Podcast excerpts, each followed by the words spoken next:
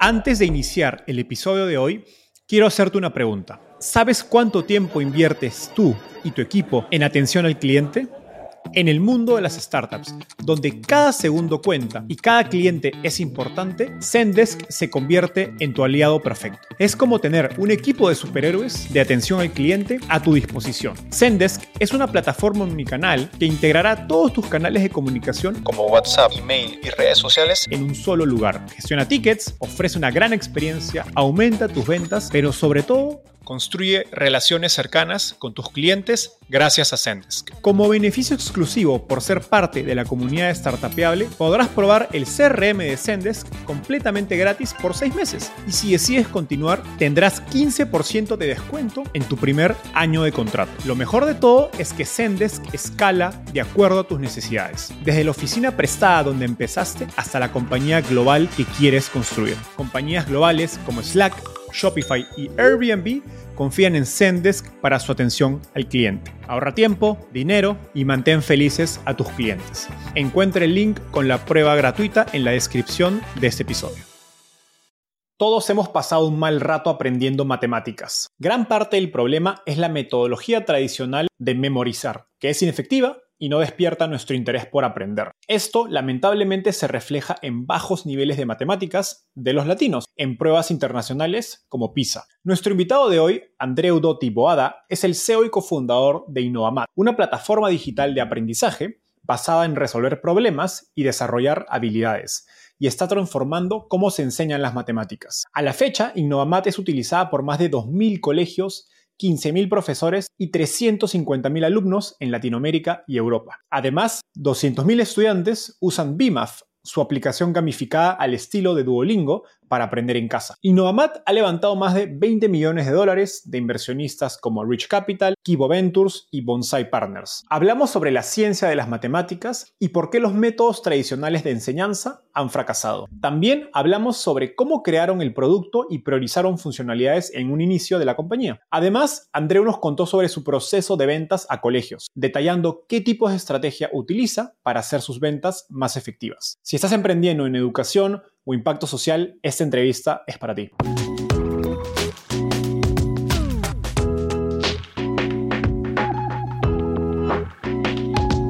Hola, mi nombre es Enzo Cavalier y soy un convencido de que el emprendimiento en tecnología es una oportunidad histórica para resolver los problemas más urgentes de Latinoamérica. En este podcast conversamos con emprendedores e inversionistas de las startups más impactantes de nuestra región para descubrir cómo se idearon, escalaron y levantaron venture capital para solucionar problemas tan grandes como la educación, las finanzas y la salud. Recuerda visitar www.startapeable.com donde encontrarás todo un ecosistema de recursos para tu camino startup. Hola Andreu, bienvenido al podcast. Hola, ¿qué tal? Buenos días, ¿no? Desde, desde México, desde es. Aquí ya son las, por la, es la tarde aquí. desde San Francisco. Andreu, empecemos con un poco de historia. Cuéntanos cómo llegaste al fascinante mundo de las startups. Pues la verdad que ya hace seis años nosotros el proyecto de Innovamat lo empezamos en 2017, cuando llevamos, nada, dos o tres años que habíamos ah, terminado la universidad y llegamos un poco de rebote, ¿no? Previamente habíamos hecho otro proyecto que era como una academia de matemáticas de after school, después de la, de la escuela, porque vimos como una oportunidad. Vimos que había muchas academias generalistas, había muchas clases particulares, pero había pocas cosas que intentaran ayudar a los niños en matemáticas, pero con un enfoque diferente. Y así es como empezamos a conocer y nos empezamos a dar cuenta que las matemáticas en los últimos 100 años en los colegios, cada colegio es un mundo, pero en general, cómo habíamos aprendido nosotros matemáticos, cómo no habían aprendido nuestros padres y cómo no habían aprendido nuestros abuelos y los niños de, hoy en día era muy similar. Unas matemáticas muy repetitivas, unas matemáticas poco útiles para la vida y nos dimos cuenta que no tenía sentido y que si lo queríamos cambiar, se tenía que cambiar desde dentro del colegio, no desde fuera. Y esto fue un poco en 2017 cuando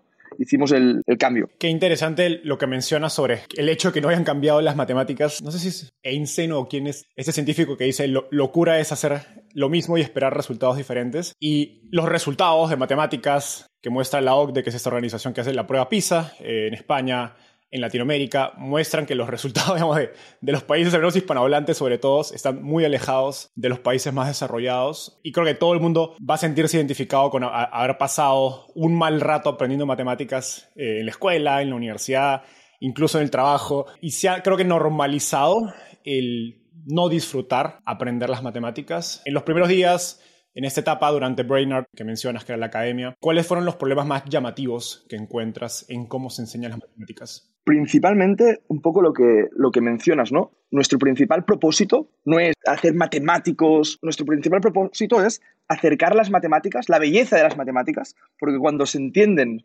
son brutales, ¿no?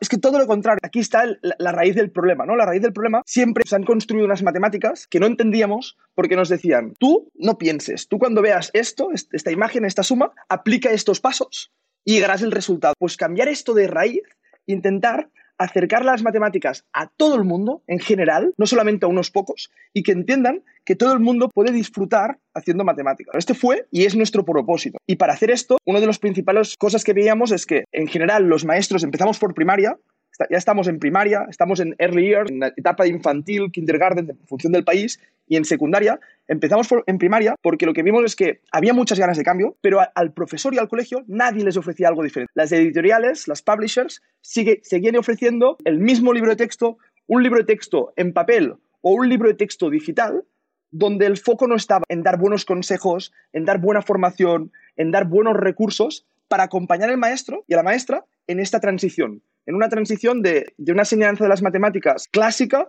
y una enseñanza de las matemáticas que ellos vivieron y que muchos de ellos tenían miedo de estas matemáticas. Y de aquí, de aquí surge, de aquí surge y de aquí vimos aquí la, que podíamos aportar mucho valor y nos lanzamos en 2017 con, con mucha ilusión y con mucha inocencia e ignorancia. Yo siempre lo cuento. Si no fueras ignorante, no emprendes, ¿no?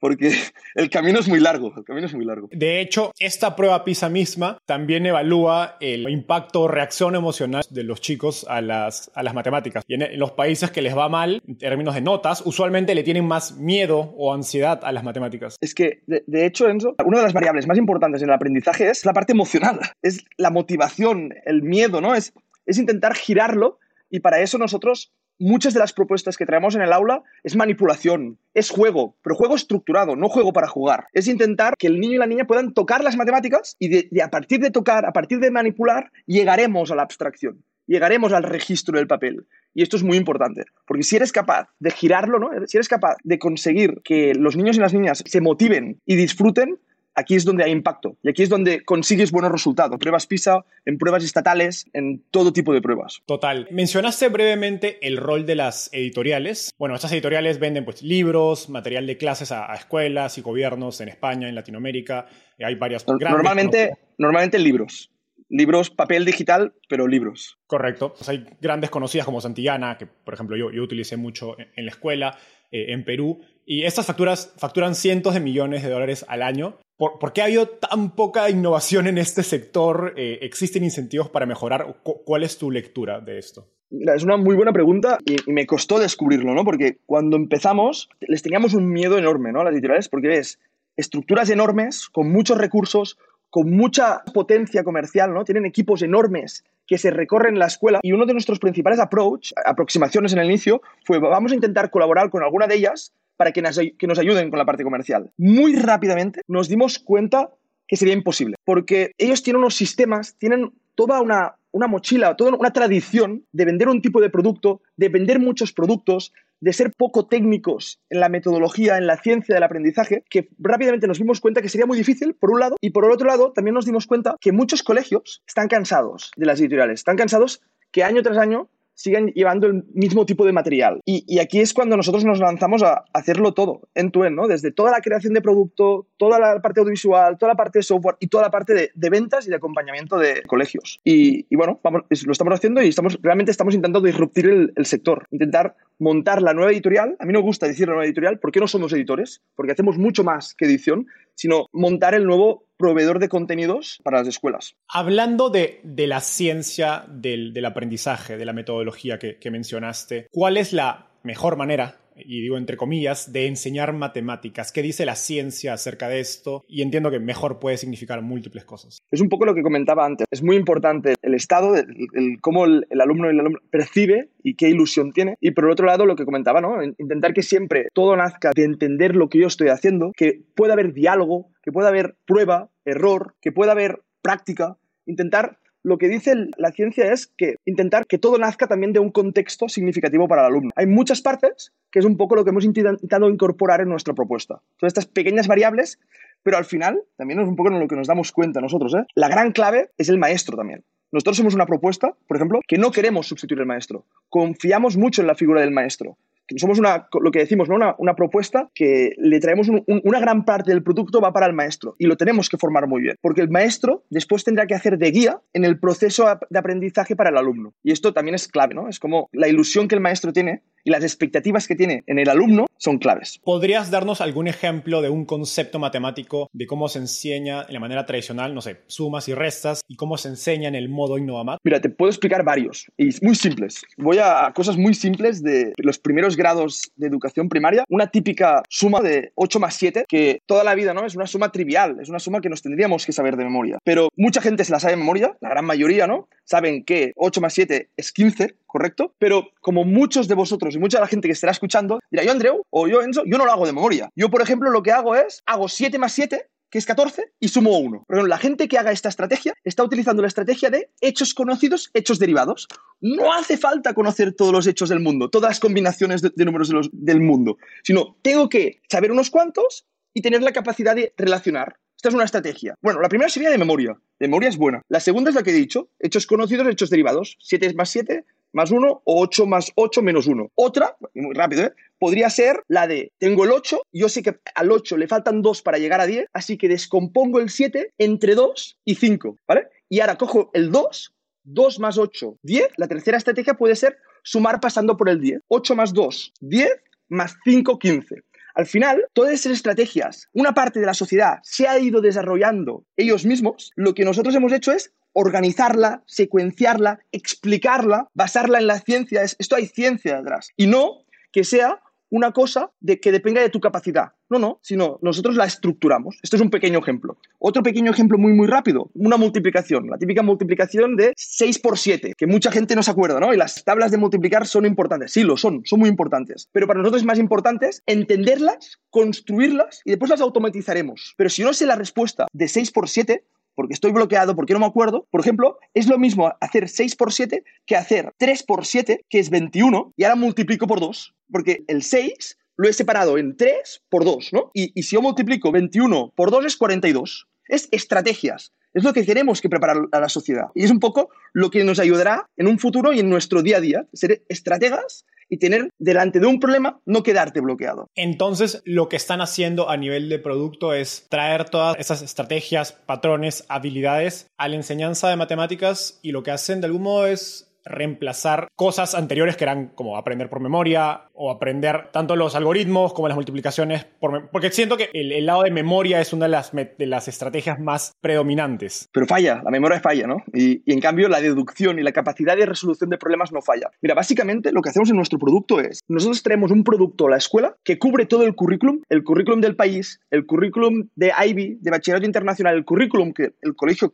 quiera seguir, y con nuestra propuesta tú puedes trabajar todas las matemáticas. No hace falta complementarlo con nada más. Nosotros sustituimos 100% el libro de texto. Y básicamente lo que hacemos es, le traemos a la escuela guías didácticas para el maestro, vídeos de formación, le traemos unos cuadernillos de práctica y de registro, traemos una plataforma digital autoadaptativa para el niño. En resumen, los alumnos estarán 3-4 días construyendo el aprendizaje a partir del diálogo, la manipulación, 3-4 días a la semana. No necesitaremos un ordenador ni una tablet por niño. No conectamos a los niños todo el día una tablet, una pantalla, sino 3-4 días. Estaremos en gran grupo y todos juntos construiremos el aprendizaje. Sí que necesitaré un proyector, una gran pantalla y un día a la semana haremos la práctica. Cada uno de forma individual hará la práctica pero con una plataforma digital autoadaptativa. Una hora a la semana sí que necesitamos este dispositivo uno a uno. Y esto de forma flexible. Cada colegio después se lo adapta. Y es lo que comento. La gracia aquí es que Innovamat ha hecho una propuesta de mucho valor, de mucho, mucho valor, que la trae por un precio muy, muy similar al libro de texto. Y esto nos está consiguiendo, no tenemos que generar un nuevo presupuesto en la escuela. A la escuela decimos, escuela, por el mismo, un precio muy similar que el libro, dámelo mil presupuesto y te traigo una propuesta mucho más buena y encima te acompañamos. Te formamos el profesorado, te acompañamos y con conseguimos una alta retención. Nosotros somos capaces de esto porque la retención que tenemos es muy alta y no tenemos reutilización de libros, porque no tenemos, no hay mercado de segunda mano de libros, porque no hay libros. Y esto es un poco las grandes diferencias con el sector editorial. Ahora, y haciendo doble clic en lo último, ¿por qué el libro falla? ¿Cuáles son, digamos, las limitaciones del libro para llevar? El problema es que no es que el libro falle, el problema es que el libro no tendría que ser el único recurso para cubrir una asignatura. El libro tendría que ser un recurso más, porque ¿qué es el libro? El libro es un objeto donde hay conocimiento almacenado, porque cuando se inventó no había Internet. Y era genial, porque yo tenía que tener el conocimiento organizado y almacenado, y el libro permitía transmitir el conocimiento. Lo que los estudios dicen es que yo no tengo que llegar a la clase y hacer una clase magistral. Y es, no, no, yo tengo que crear experiencias de aprendizaje donde los niños descubran y entiendan lo que están haciendo. Nosotros no decimos que el libro falle. Nosotros lo que decimos es que el libro es un recurso, pero tiene que ser un recurso más, no el peso que le hemos dado hasta ahora donde todo ha girado alrededor del libro. Y esto es lo que no tiene sentido para nosotros. Correcto, y hace total sentido. Ahora, existe un componente interesante de market timing en la historia de Innovamat? Porque nos estabas contando que cuando ustedes salen al mercado con esta propuesta, encuentran que maestros, eh, directivos y alumnos estaban buscando una manera diferente de aprender matemáticas. Esto es el contexto de Barcelona, donde, donde nace Innovamat. Y sé que estaba pasando cosas a nivel regulatorio de cómo se enseñan las matemáticas a nivel del Ministerio de Educación, que empujaron de algún modo la adopción de, de Innovamat. Cuéntanos qué estaba sucediendo en España en términos de la enseñanza de matemáticas que crean este caldo cultivo. Y hace años, nosotros no, nosotros siempre lo decimos, ¿no? Nosotros no hemos inventado nada siempre lo explico. Nosotros hemos cogido las mejores prácticas, los mejores estudios y hemos hecho un producto fácil de utilizar para la escuela. Fácil de utilizar, entre comillas. Fácil de utilizar si la escuela quiere trabajar de forma competencial, quiere transformar el sistema de aprendizaje. Nosotros sí, nacimos en, un contexto donde en nuestra región había habido un cambio de ley y había habido un cambio de, de, evaluación de las matemáticas y muchos colegios estaban dejando el libro de texto. Y lo dejaban para hacerse su propio material, porque querían hacer cosas diferentes. Y aquí nosotros justamente es cuando aparecimos. Aparecimos en 2017, somos tres cofundadores y siempre lo explico. La suerte es que somos tres cofundadores con mucha energía, muy bien combinado. Alex está en, tecnología, Isaac en producto, yo estaba más en la parte de negocio, finanzas, ventas y convencimos a dos doctoras, a dos cracks, a Laura Morera y a Cecilia Calvo, que sin ellas no seríamos nada. Yo siempre lo digo, ¿eh? sin ellas no seríamos nada. Y donde ellas nos traían toda la ciencia. Ellas son personas, son matemáticas, son doctoras en didáctica de las matemáticas, pero toda la vida han combinado la didáctica con el aula, en estar dentro del aula. Y aquí creamos el producto y fue en el momento perfecto, en el momento correcto. Ahora mismo, por ejemplo, en España, este año ha habido un cambio de ley en toda España ha habido hay la nueva LOMLOE, que es una nueva ley educativa, donde hace un cambio radical hacia el trabajo competencial, hacia el trabajo globalizado, hacia un trabajo significativo. Y como muchos otros países, se están planteando cambios curriculares en muchos países. Y todo va hacia ahí, porque la investigación dice, la investigación dice que el aprendizaje tiene que ser significativo, tiene que ser útil, no tiene que ser memorístico. Las cosas que memorizamos no perduran. En cambio, las cosas que entendemos y deducimos perduran. Es un poco el, cambio que, está viendo, aunque es lento. Siempre digo lo mismo. ¿eh? Nuestro gran reto es encontrar un buen equilibrio entre el cambio en el mercado y nuestra velocidad. Si quieres ir más rápido el cambio de mercado, peligroso. Y me encanta la, relevancia que le das al concepto de utilidad. Siempre recuerdo las clases típicas del colegio o universidad que sales y dices, no entiendo por qué me están enseñando esto, ¿no? ¿Para qué me va a servir en la vida? Y creo que esa es la mejor evidencia cuando la educación tiene un gap entre la realidad del alumno y lo que se le está enseñando, ¿no? Y es muy difícil pues generar empatía con lo que se aprende y, que el alumno realmente se, involucre si es que no le encuentra utilidad o conexión con su vida cotidiana. Ahora, mencionaste a Laura y a Cecilia, que son las chief del, del lado didáctico científico de, de. Entiendo que el producto de algún modo lo que ha hecho es crear, hacer un Laura y Cecilia as a service para todas las educaciones, todas, todas las escuelas. Si hubiéramos hecho esto, no estaríamos, no estaríamos en, otro lado, en otro lado. Pero bueno, sí, un poco, hemos intentado. Ahora, llévanos al origen de, de, ese producto. Tenían esas hipótesis o, de modo, ideas, porque entiendo que Cecilia y Laura tenían un Innovamat, pero manual, y ustedes querían crear ese producto de hacerlo de una manera mucho más escalable y accesible para más escuelas y que, como decías, puedan acceder a él por el precio del libro de texto que ya estaban pagando de manera anual. Entonces, tienen esta idea de hacia dónde van el producto cuál es el paso a paso que dan para traducir pues esta idea o objetivo de cómo se deberían enseñar las matemáticas a empezar a trabajar el producto. Sí, nuestro caso al final aquí era, ellas tenían mucha, mucha experiencia formando a docentes, formando escuelas. Y lo que veían era, cuando hacían la formación muy bien, pero cuando se iban, porque no se podían quedar ahí, todo se, se, diluía, ¿no? Y el día a día del maestro es muy difícil. El maestro de primaria en la gran mayoría de colegios no es especialista, está muchas horas en el aula, no tiene tiempo para preparar las, las clases. Y esto es lo que, lo que veían. ¿Qué hicimos nosotros? 2017, 10 personas. Fuimos 10 personas porque mucha gente del proyecto anterior de la academia siguió con nosotros. Y lo que hicimos fue dos cosas. Centrarnos mucho en los contenidos, centrarnos totalmente en hacer unas muy buenas guías didácticas que las entregábamos en papel y hacer unos muy buenos vídeos, hacer unas muy buenas actividades interactivas y desde el día cero vender. Una cosa que hemos hecho nosotros desde el día cero es vender y esto fue la clave, porque estábamos haciendo el producto, yo estaba vendiendo en la calle, en seis meses conseguimos 13 colegios que lo que yo les había vendido era totalmente que lo que les llevamos, por suerte, como eran muy buenas, era mejor. Yo había vendido una cosa peor de lo que llevamos. Y el primer año, 13 colegios, septiembre del 2017, aquí en España empezamos en septiembre, ¿no? La, escuela. Y, y, era semana sí, semana también, estar dentro del aula, porque todo fallaba. A partir de estar todo el día dentro del aula, fue brutal porque habíamos hecho muchas cosas demasiado complejas. Y el primer año fue un año de aprender mucho de nuestro cliente simplificación del producto. Y esto fue 2017, 13 colegios, iteramos el producto de primero de primaria, sacamos segundo de primaria y 2018 arrancamos con 103 colegios, con los dos cursos. Y, una de nuestras diferencias, comparado con muchas EdTech, nosotros vemos muchos proyectos, es que nosotros nos centramos 100% primero en los contenidos. No construimos una plataforma. No hemos construido una plataforma hasta hace, hace tres años que estamos construyendo la plataforma donde hay el delivery del contenido. Hemos sido un poco al revés, que mucha gente, mucha gente primero construye la plataforma y no le da importancia a los contenidos. Pues totalmente opuestos a esto. ¿Y esto es clave del éxito? ¿Por qué? porque al final, ¿qué quiere la escuela? La escuela no quiere una plataforma, la escuela quiere contenidos que ayudan a que los niños aprendan. ¿Cuál era la diferencia entre nuestro producto inicial y ahora? Nuestro producto inicial era un desastre logísticamente.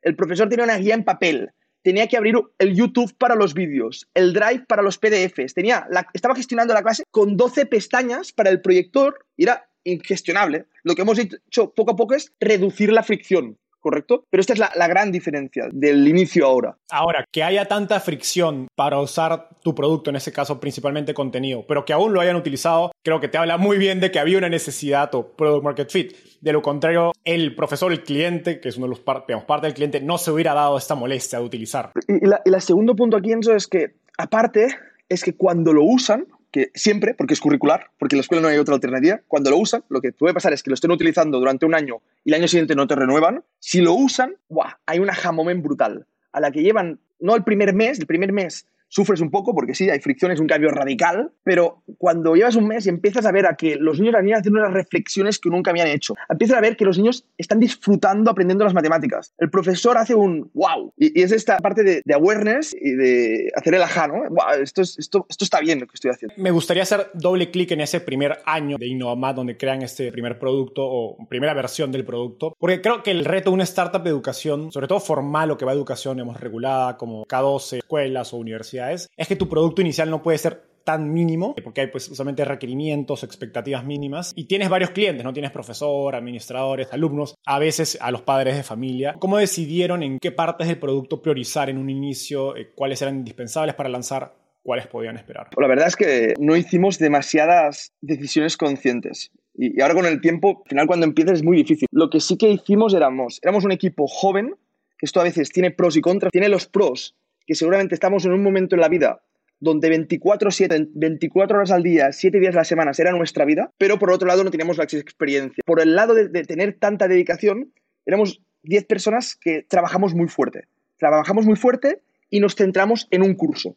Porque sí, sí, nosotros íbamos y cubríamos el currículum. Esa es la, la clave. Cubríamos todos los estándares. ¿Y cómo lo hacíamos? No complicándonos la vida. Éramos poco escalables y éramos mucho, era una guía en papel que le traíamos, pero que estaba muy cuidada desde el punto de vista de la ciencia del aprendizaje de las matemáticas. Ahora, hoy hay cientos de miles de alumnos aprendiendo matemáticas a través de la plataforma Innovamat, que, ya existe, digamos, como decías, y bueno, obviamente entran a, diario o al menos varias veces a la semana, dado que hay varias clases de matemáticas a la semana, y esto les da una cantidad de datos enorme acerca de cómo los alumnos aprenden, que quizás, al menos en el mundo hispanohablante, nadie más tiene acerca de cómo aprendemos los alumnos en España y en Latinoamérica. ¿Qué has aprendido acerca de la enseñanza de las matemáticas que han encontrado que quizás no te esperabas antes? Lo que hemos aprendido más es más es el desconocimiento que hay. En general, hay mucho más desconocimiento y hay mucho más miedo del que realmente me hubiera pensado que hay en las matemáticas.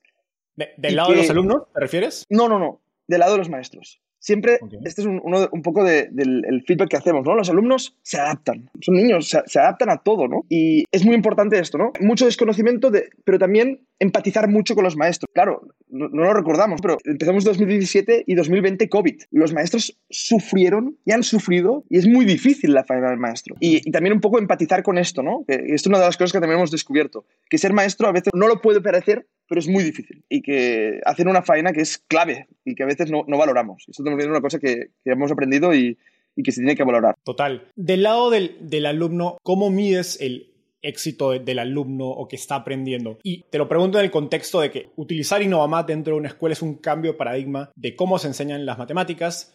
Y si bien ustedes ya cubren etapa temprana, primaria y secundaria, eventualmente este alumno sale al mundo real donde hay otra expectativa, otra manera de pensar acerca de las matemáticas que se refleja en exámenes de entrada a la universidad, quizás pruebas para entrar a un trabajo, y se enfrentan a un mundo donde te están evaluando matemáticas en base a cómo se enseñaban antes. Está cambiando, en muchos sitios está cambiando, pero al final también es lo que decimos siempre, Enzo. ¿eh? Nosotros la matemática en sí no la cambiamos, la matemática son las matemáticas. No es que no, los niños no se van a sumar, no se van a multiplicar, no, no. Nosotros hacemos el contenido que marca los currículums, los estándares. Lo único que hacemos es que el tiempo precioso que antes se dedicaba a memorizar algo que los niños entendían, este tiempo lo recuperamos porque este tiempo no era matemáticas y lo dedicamos a cosas que realmente aportan mucho valor y preparan al niño a que aprenda a pensar y aprenda a resolver problemas. Y para nosotros lo único que estamos viendo es, ostras, el niño están igual o mejor preparados para hacer este tipo de pruebas. No hay ningún tipo de problema. ¿Y cómo lo medimos? Es una muy buena pregunta. Nosotros siempre decimos, tenemos como tres fases. La primera es, nosotros somos una propuesta basada en investigación, porque hemos cogido los mejores estudios, hemos hecho una propuesta y la estamos implementando.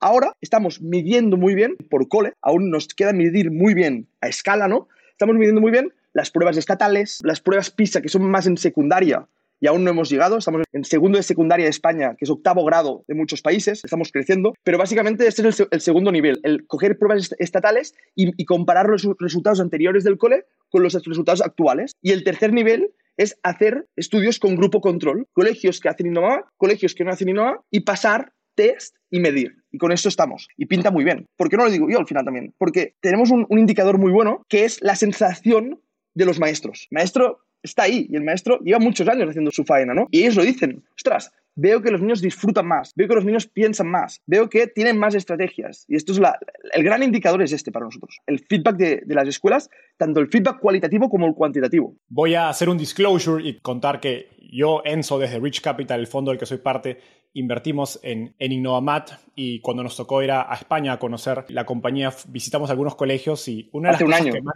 exacto, una de las cosas que más nos sorprendió fue entrar a salones de clase de niños y ver cómo disfrutaban las matemáticas, que era algo impensado. Y de hecho hay, hay Ramón, es parte del equipo Innovamat, nos, nos mostró un video donde Andreu iba a visitar un salón de clases y, la profesora lo presentaba. Y los niños pensaban que, que Andreu era, un influencer o era el héroe creador de, de, Innovamat, del producto de matemáticas que tanto les gustaba usar en, en clases. Así que es fascinante lo que, lo que están creando. Ahora, una característica de Innovamat, creo que es muy particular o única, es la diversidad de habilidades que se requiere para construir su producto. Tienes gente de producto mismo, gente de tecnología y especialistas, como decías, de la ciencia de aprender las matemáticas. ¿Cómo has logrado a nivel cultural orquestar una organización de producto con perfiles tan diversos y ¿Y qué reto estás enfrentado en, este, en ese camino? Sí, sí, al final es, no es fácil porque ya somos más de 320 personas, que esto tampoco no, no lo había comentado, a, jornada completa en ocho países, que en el último año y medio estamos abriendo muchas operaciones en muchos países y no, no es fácil. Nosotros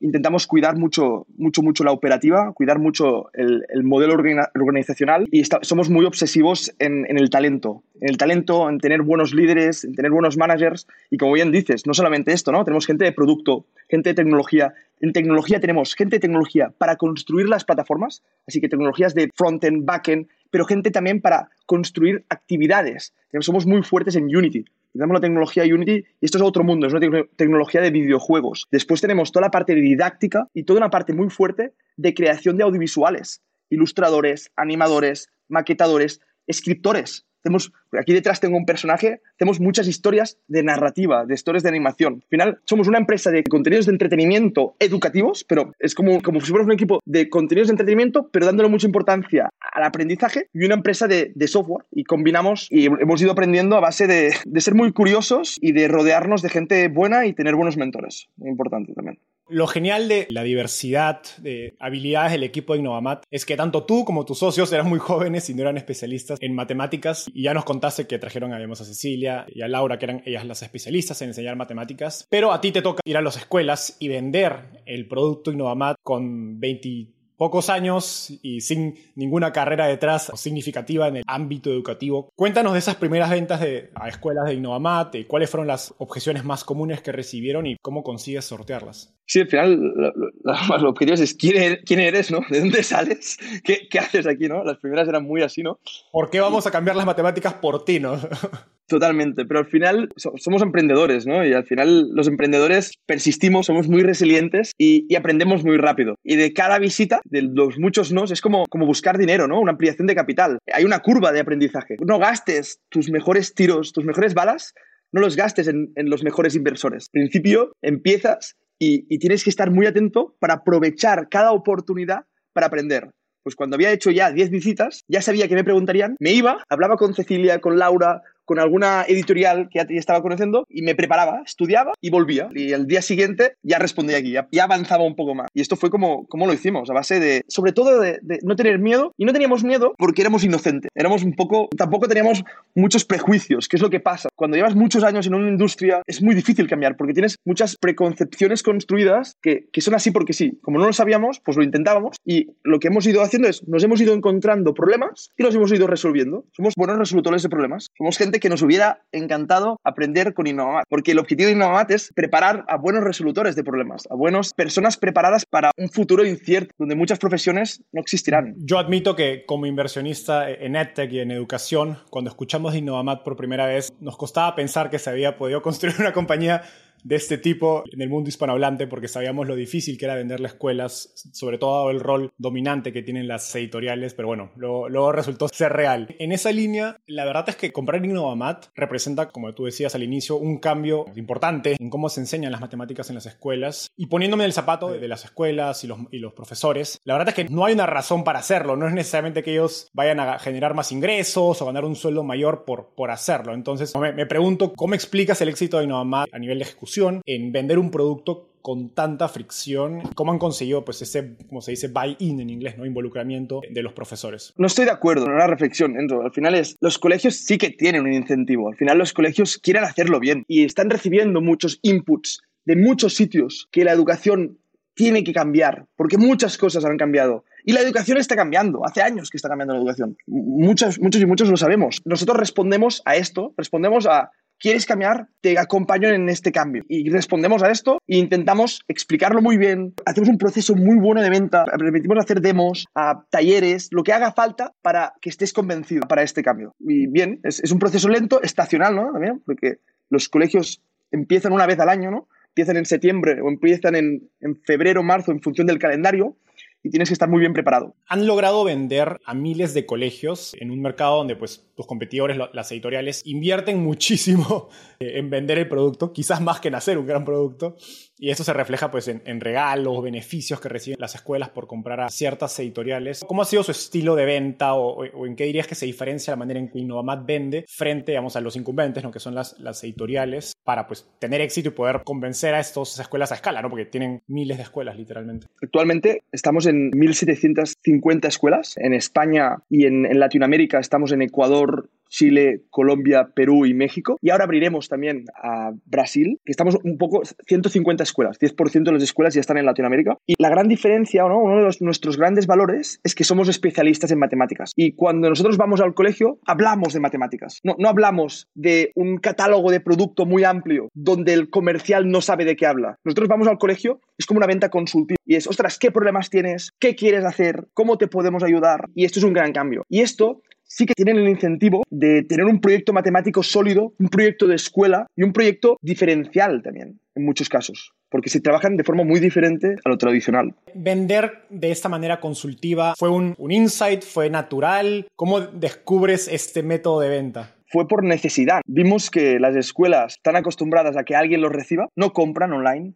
no se gasta 5.000 dólares, 8.000 dólares o 10.000 dólares en un producto online. No, no hay esta tradición y, es complicado. Y, lo, lo, descubrimos a base de, prueba y error y de, encontrárnoslo. Entonces, tenemos esto, ¿cómo lo hacemos? Y hemos construido todo un equipo muy potente ¿no? de, de Meeting Generation, de SDRs, que son un equipo muy bueno creando oportunidades, encontrando colegios y concertando demos y, reuniones, y después todo un equipo de Accounts Executive, que para nosotros son asesores matemáticos, donde hacen todo el proceso, desde tener la demo, tener la primera reunión, hasta el cierre. Y esto es toda la parte de venta. Pues hay toda una parte de, de postventa, de acompañamiento que es clave, donde les acompañamos, los visitamos, los formamos, lo que sea un poco necesario para el éxito del producto. Hablando de ventas y, de esta formación que le das a las escuelas, en las escuelas donde están trabajando ya en Latinoamérica, ¿dónde ves que está el nivel de adopción de este cambio de matemáticas? Porque cuando empezábamos la conversación nos contabas que Innovamat nace en un contexto en España donde había una fuerte ola a tu favor, ¿no? Ese cambio regulatorio, las escuelas, los maestros ya estaban dispuestos, abiertos, estaban buscando un Innovamat y no existía en el mercado. ¿En qué punto está Latinoamérica, México, Colombia, Perú en, esa curva de adopción? Hay de todo. Yo creo que en todos los países hay de todo. Hay colegios que son espectaculares, con un nivel de, conciencia, de cambio muy bueno, muy parecido o, mejor que muchos colegios de España, muy, muy comparable. Y hay colegios que se les tiene que acompañar más desde el inicio. Pero igual que España, igual que, igual que España, igual que todos los países, ¿no? También estamos empezando con varios pilotos en Estados Unidos y también al final cada escuela es un mundo, cada escuela depende mucho de, de, su entorno, pero por suerte nosotros nos centramos en las matemáticas que tiene un enfoque muy global y los currículos son muy, muy parecidos. Hablando del, entorno de las escuelas, un rol del que no hemos hablado es los padres de, familia. En un inicio, ¿por qué decides ir B2B y tienen planes ir B2C? ¿Por qué no se enfocan en B2C a más escala?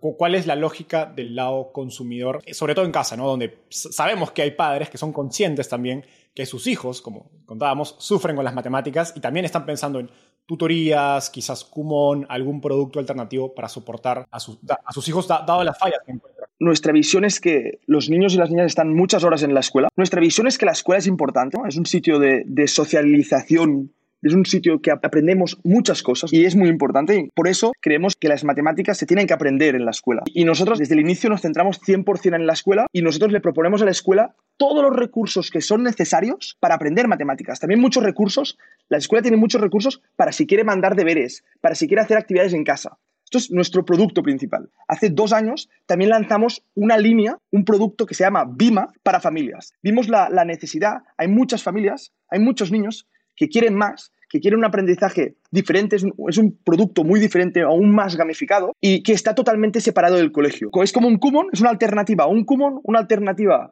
a unas clases particulares, una alternativa y, está funcionando muy bien. Al final es una, aplicación que se puede encontrar en cualquier, la Play Store, en la Android Store y que hay todo un juego y que actualmente creo que hay, hay más de 2.500 familias jugando y aprendiendo matemáticas de una forma gamificada y es una cosa que creemos que tienen que coexistir y tienen que y se retroalimentan, ¿no? Al final, el aprendizaje en la escuela, un aprendizaje más formal, más ordenado y un aprendizaje en casa más gamificado y con entretenimiento, ¿no? Y estamos muy contentos. Hasta día de hoy, BIMAD no lo hemos podido promover demasiado porque no podemos hacer de, todo, nos hemos focalizado, pero hay, hay, un pequeño equipo que lo está intentando crecer y que está funcionando muy, muy bien. Siguiendo por la línea de enfoque que mencionabas ahorita, Innovamat alcanza una escala impresionante de varios millones de, dólares en ingresos eh, recurrentes anuales habiendo levantado menos de un millón de dólares en su primera ronda o ronda presemilla, ¿a qué decisiones o estrategias de negocio atribuyes el éxito de Innovamat para alcanzar una escala tan grande con tanta eficiencia en capital? La primera es, nos enfocamos mucho a vender desde el día uno. Desde, desde el inicio nos,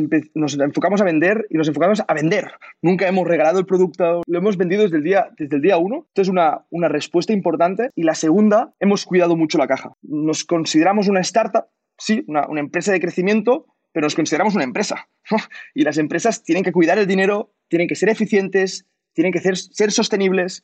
Y desde el día uno lo hemos hecho. Desde el día uno hemos intentado cada año intentar que lo que ingresábamos en el banco fuera lo mismo que salía. Y lo hemos ido haciendo. Ahora mismo, ¿no? este 2022, estamos con buenos números de, facturación, pero es la primera vez que no somos evita positivo. Porque hemos tomado una decisión consciente de abrir muchas operaciones, de abrir muchas oficinas y de hacer una inversión en producto aún mucho más grande de lo que estamos haciendo. Estamos haciendo una apuesta mucho mayor, pero responde a un, a un mindset, a un mindset de construir empresas sostenibles, construir empresas. Y esto es nuestro, nuestra idea y no somos profitable, ¿no? Ahora, y se nota en el ambiente, se nota en el ambiente que es nuestro gol. Nuestro gol es, no podemos estar mucho tiempo así.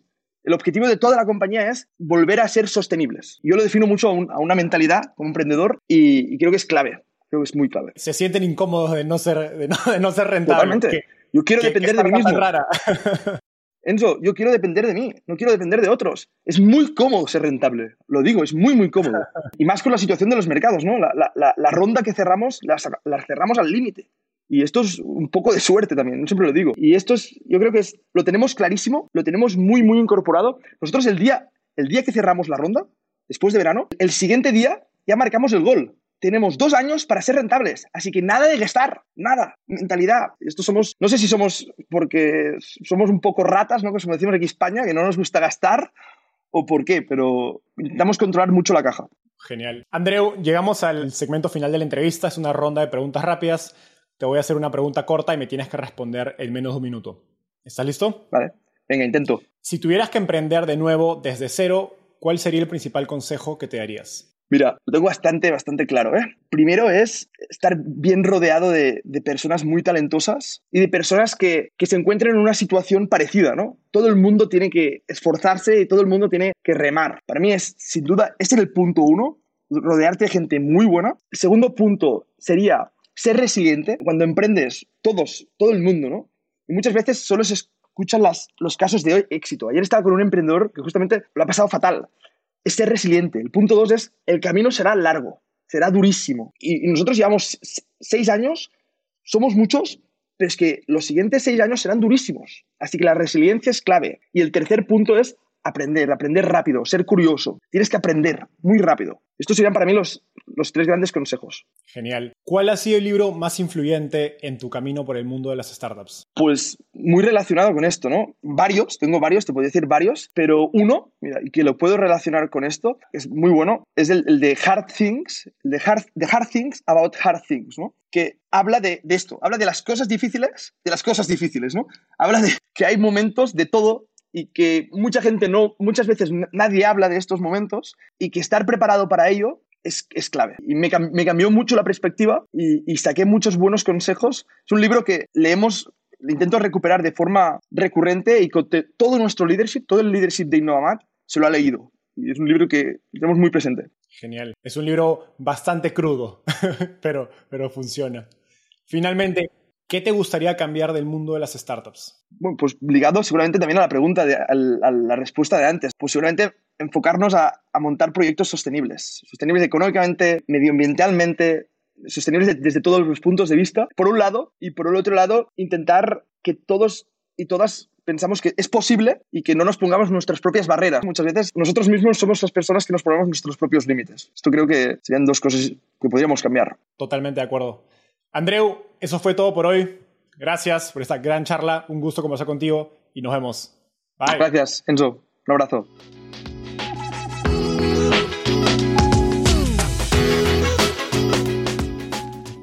Antes de cerrar el episodio, quiero contarte que lanzamos el podcast Startupiable en 2021 y en menos de un año ya somos casi 10.000 personas que lo escuchamos cada mes.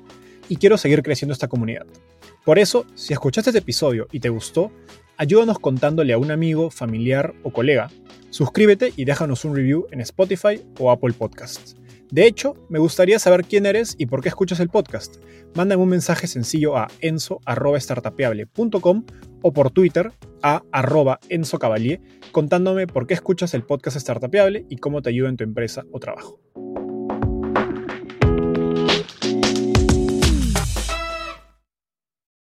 Este es un podcast producido por Explora